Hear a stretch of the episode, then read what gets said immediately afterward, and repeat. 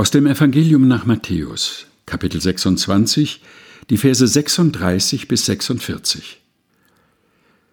Da kam Jesus mit ihnen zu einem Garten, der hieß Gethsemane, und sprach zu den Jüngern, Setzt euch hierher, solange ich dorthin gehe und bete.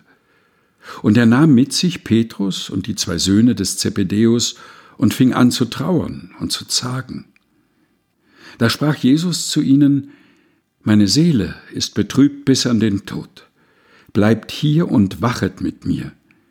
Und er ging ein wenig weiter, fiel nieder auf sein Angesicht und betete und sprach, Mein Vater, ist's möglich, so gehe dieser Kelch an mir vorüber, doch nicht wie ich will, sondern wie du willst.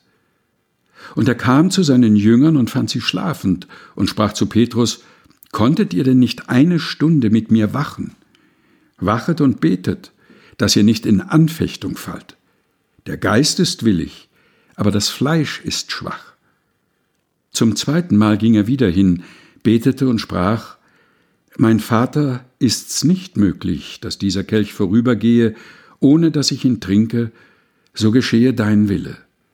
Und er kam und fand sie abermals schlafend, und ihre Augen waren voller Schlaf. Und er ließ sie und ging wieder hin und betete zum dritten Mal und redete abermals dieselben Worte. Dann kam er zu den Jüngern und sprach zu ihnen, Ach, wollt ihr weiter schlafen und ruhen? Siehe, die Stunde ist da, dass der Menschensohn in die Hände der Sünder überantwortet wird. Steht auf, lasst uns gehen.